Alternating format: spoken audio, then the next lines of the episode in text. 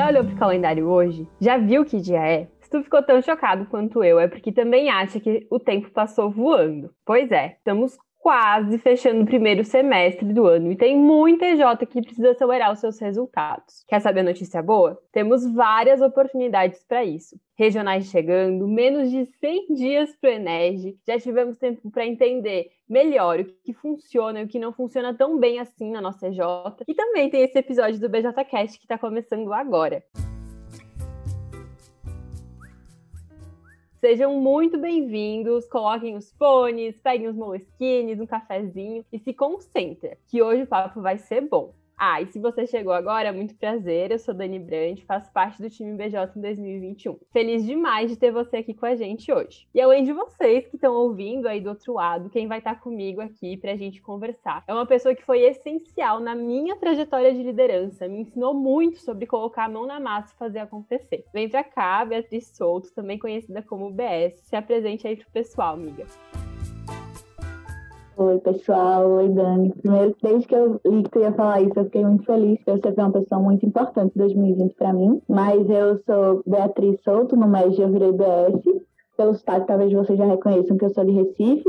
Comecei no MES lá no finalzinho de 2017, minha J, que era de engenharia de produção, na época ela era ciclo, agora ela é TGR. Eu tenho 23 anos, me formo esse ano, inclusive, quem está no MES se forma. Depois que eu saí da minha J, fiz parte da FEGEP, fui o time de Comunica, fui diretora de Comunica, e no ano passado eu estava exatamente onde Dani está, fiz parte do time BJ, eu era responsável pela Batalha de Conectados, pelo suporte aos eventos, por um tempo pela comunicação e por várias outras coisinhas. E eu encerrei meu tempo de MEG, final em 2020. Hoje eu sou estagiária de uma área chamada Sucesso do Cliente na agência, na agência O, que é uma startup lá do Rio Grande do Sul do setor imobiliário. Estou muito feliz de estar aqui com vocês. Perfeito, Bess. Muito obrigada mais uma vez por estar aqui com a gente hoje também. E para a gente já engatar aqui no papo, que eu sei que se a gente deixar, a gente vai ficar conversando bastante tempo, né, sobre as nossas trajetórias e como elas também se cruzaram. Mas vamos aí direto ao ponto, falando um pouquinho sobre como que tá o panorama da nossa rede hoje, né? São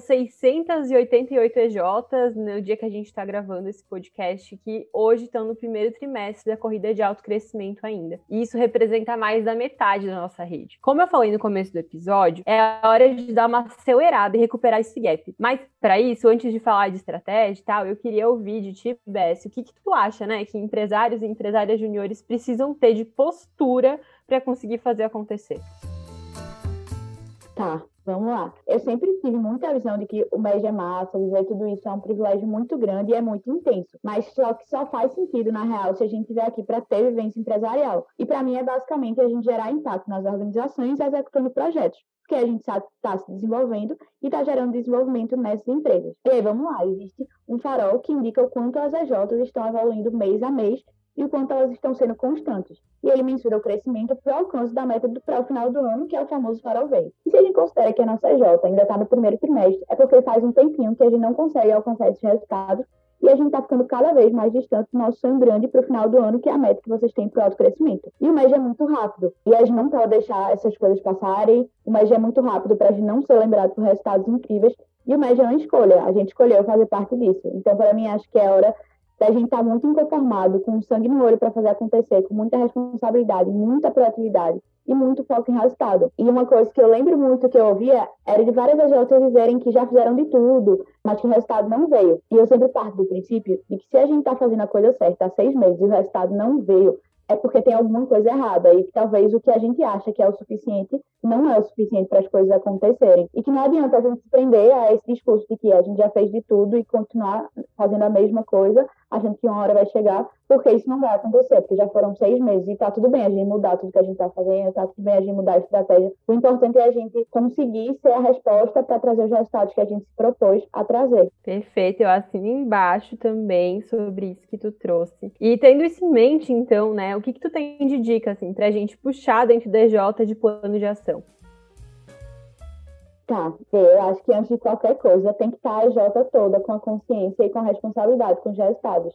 que não é uma área ou não é uma pessoa que vão fazer as coisas acontecerem, que isso não é só responsabilidade de uma área ou de uma pessoa, é todo mundo. No final vai todo mundo estar comemorando se o resultado vier. Então todo mundo precisa fazer e precisa comprar esse resultado para que as coisas aconteçam. E seis meses já se passaram, então acho que antes de qualquer coisa a gente tem que olhar para o funil da EJ, porque ele mostra o quanto a gente está conseguindo, como a gente está acompanhando aquelas pessoas que talvez não sejam nossos clientes agora, mas que podem virar. E aí o funil tem todos os estágios até vender um projeto e a gente tem que ter muita clareza sobre ele. Sei lá, quantas cold calls a EJ já fez esse ano? Beleza. Quantas dessas cold calls viraram diagnóstico? Quantas dessas viraram propostas? Quantas viraram projeto fechado? Quem faz esses cálculos, a gente vai encontrar nossas taxas de conversão. E se a gente não tem esses dados, a gente não tem visibilidade do quanto a gente precisa fazer dentro do intervalo de tempo. Então, eu lembro que quando a gente começou a olhar para o funil de vendas da, da minha J, a gente se assustou um pouco para o quanto que a gente ainda precisava fazer para alcançar os resultados que faltava na época. Porque é a hora da gente ter muita clareza, não só de onde a gente quer chegar, porque isso a gente já sabe que é a nossa meta, mas a gente precisa saber o que, é que a gente vai fazer pouco a pouco para conseguir chegar. Então, por exemplo, se a minha J tem que fazer 10 diagnósticos para fechar um projeto e até o próximo evento eu tenho que fechar mais 5 projetos. Isso significa que a gente precisa fazer 50 diagnósticos. E se para ter um diagnóstico eu preciso fazer 7 cold calls, isso significa que eu tenho que fazer 350 cold calls para conseguir fechar os projetos que têm que ser fechados e conseguir os diagnósticos é, que precisam ser realizados. E aí parece muito, e realmente é. E é por isso que a gente precisa começar de agora a mensurar esses dados para definir o que é que a cada semana a gente precisa fazer de cold call, a cada semana a gente precisa fazer de diagnóstico, a cada semana a gente precisa ter propósito. E assim chegar nos, nos projetos que vão ser fechados. E aí, se a gente já tem essa clareza, a gente precisa saber para onde a gente está atirando. Por exemplo, se faz muito tempo que a tua EJ está prospectando e não consegue um diagnóstico, não consegue fazer uma proposta, não consegue um projeto fechado, talvez vocês estejam aturando para o lugar errado. Então, para um tempinho na Jota, qualifica todos os potenciais clientes, entende quais são os projetos que vocês conseguem vender melhor, quais são os projetos que os membros de vocês têm mais capacidade para fazer, o que é que se encaixa nos serviços, onde é que estão esses clientes, o que é que eles têm em comum, quais são as áreas de atuações dele e foca em alguns grupos para não ficar tirando para todos os lados e no final não conseguir fechar muita coisa. E aí a gente está passando por várias fases. Começamos a prospectar agora, a gente tá tem que fazer uma cold call, tá tem que apresentar uma proposta. Tenta não errar nada nesse processo. Tenta fazer com que a cold call, por exemplo, você sabe o que tem que falar, com que as pessoas que estão fazendo a cold call se sintam seguras para fazer aquilo acontecer. Ah, vamos apresentar a proposta para um cliente. Lembra, a gente é jovem. Muita gente tem uma dificuldade de ter um pouco mais de respeito. Então, a gente precisa gerar mais valor ainda. Normalmente, a gente está apresentando um projeto. Gera valor do começo ao fim, passa muita confiança, mostra que Tem cuidado na hora da apresentação. Lembra que tu está ali para convencer aquela pessoa a investir financeiramente naquele projeto. E quando mexe no bolso das pessoas, elas têm uma certa necessidade de ter confiança. Então, presta super atenção para não errar nessas fases. E aí, eu acho que uma dica que é super válida é a gente olhar também para os projetos que já foram vendidos tenta fidelizar esses clientes. Um cliente novo dá cinco vezes mais trabalho para conseguir do que um cliente já fidelizado. Então é hora de olhar para essa galera que vocês vão conseguir fechar rápido também. É meio que uma operação de guerra. Junta todo mundo da Jota, entende o que move o time, coloca a meta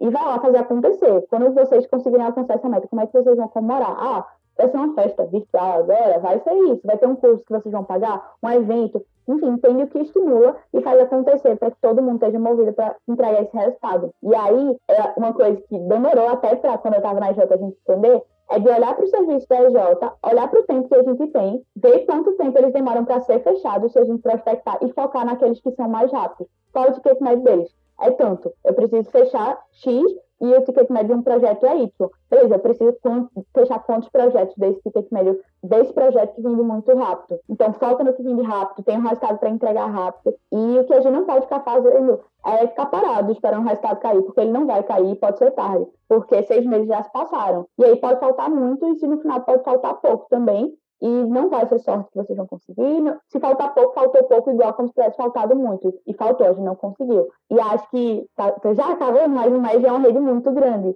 E eu sempre falo, a sua J não é a primeira a ter essa dificuldade, não vai ser a última, muita coisa se repete, a gente tem que usar da colaboratividade para gerar resultado. E eu acho que quando eu penso em colaboratividade, eu penso muito também em conectar as Jotas. Ano passado eu fiquei responsável pela meta de, de conectadas e eu comecei a ver muito valor nessa batalha, porque quantos projetos em conjunto as EJs deixam de fazer? Porque a gente ainda não está agregando valor junto. Talvez um cliente pode ter várias dores e a gente consiga fechar, porque a gente mostrou para ele que a gente consegue sanar várias delas. Então, não é só saber ah, o que é que todas as EJs fazem, não, é saber como a gente pode oferecer esse projeto em conjunto. E aí eu acho que esse é um pouquinho. Perfeito, BS. E assino embaixo mais uma vez, assim, de todas as dicas. Espero que o pessoal tenha anotado vários insights, já esteja mandando aí pra EJ também. E no final da tua fala, tu trouxe um pouco sobre conectados, né? E eu queria ouvir de ti, como tu falou, assim, trabalhou muito olhando para essa batalha no ano passado. E como que tu enxerga essa batalha e todo o potencial que ela tem?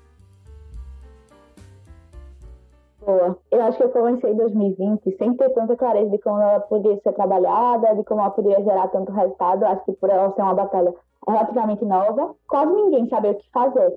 E aí eu fui vendo na marra o quanto é que ela poderia ser de fato estratégica. Eu lembro muito que quando estava na minha Jota, a gente começou é, oferecendo vários serviços que não agregavam tanto para a nossa vivência enquanto membro.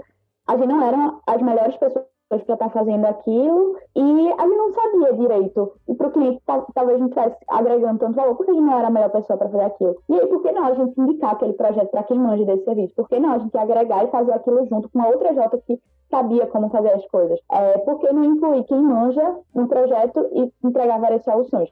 No final, a gente está retendo junto esse cliente para o médico. E aí, à medida que o ano foi passando, eu comecei a entender um pouco mais do que poderia ser feito e aí, eu refleti que sempre tem serviços que os clientes vêm atrás, mas a EJ não oferece. Sempre tem um serviço que o cliente vem atrás, mas a EJ não oferece por completo. E tudo isso é ação compartilhada, tudo isso é projeto limitado, tudo isso no final é resultado. E eu refleti muito quanto a método de ação compartilhada para muitas EJs no Brasil, que era, muita gente botar a premissa que é um, não era tão desafiador e isso acabava fazendo com que muitas EJs não considerassem isso dentro da estratégia e não vissem o quanto isso devia ser estratégico, porque, de fato, isso é um projeto, é faturamento e tudo isso é uma forma de fazer com que eles venham mais fácil, que a gente entregue mais valor. E aí eu vi muita EJ no ano passado zerada em ação compartilhada, com gap para ser menor do que o ticket médio de uma ação compartilhada. E não estavam nem olhando para isso. Só que essa galera precisava de um projeto compartilhado, ela alcançava alto crescimento. E eu acho que é colocar muito na cabeça que as ações compartilhadas diminuem gap. Elas trazem projeto e deixam as AJs mais perto do AC.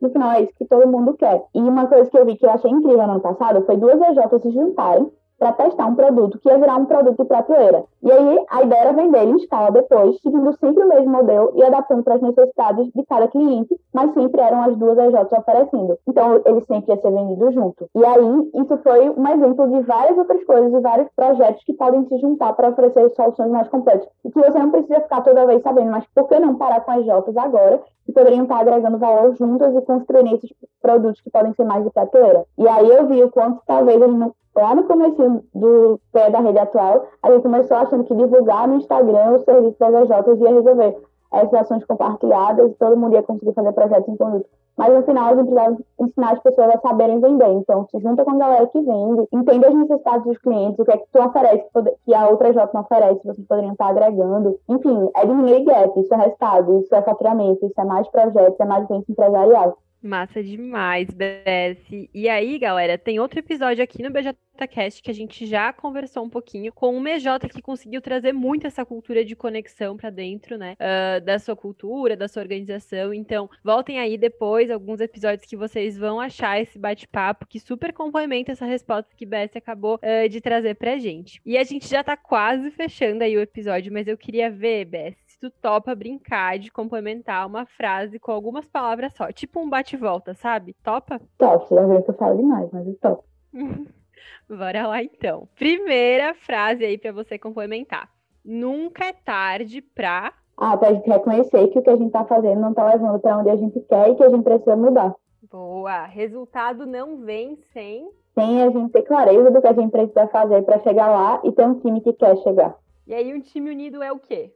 É um time que tem muita atitude de dono para errar, reconhecer, corrigir e fazer as coisas acontecerem juntos. A prioridade número um agora é olha para o funil da Jota, saber o que a gente precisa fazer toda semana para chegar lá, não esquecer que meta dada é meta batida, e se não bater essa semana, a bronca fica maior para a próxima. E sem usar a conexão do MEG, a gente vai demorar mais a chegar onde a gente quer. E para fechar, lembrando que tem vários eventos da rede chegando, só um evento com a rede toda para lembrar por que a gente faz o que faz e por que a gente escolheu estar aqui. Uhul, arrasou, amiga. E com essa última dinâmica, a gente vai fechando esse episódio. Mas antes eu queria ver, Bess, se tu ainda tem algum último recado pro pessoal. Ah, eu acho que meu último recado é a gente nunca esquecer que o MEG é de fato um privilégio, e estar tá aqui, fazer as coisas acontecerem é uma responsabilidade muito grande e que eu sempre pensava muito que eu não queria deixar de ser lembrada pelos resultados que eu entreguei, pelos números que revelavam a realidade que eu tinha vivido. Então, Lembrem disso, mas é muito rápido, já já vocês saem. Entrei em 2017, saí ano passado, passou muito rápido. E acho que é isso, aproveitem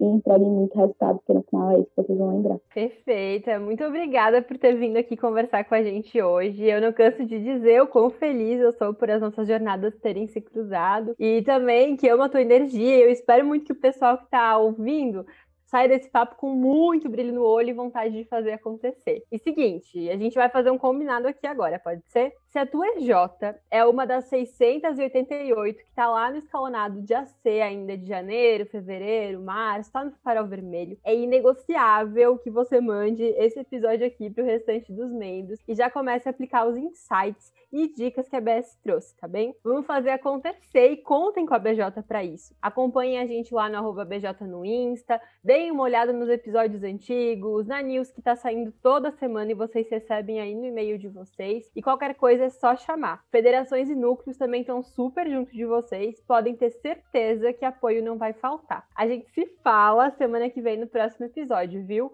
Vou ficar de olho em tudo que estiver rolando por aí. Até mais!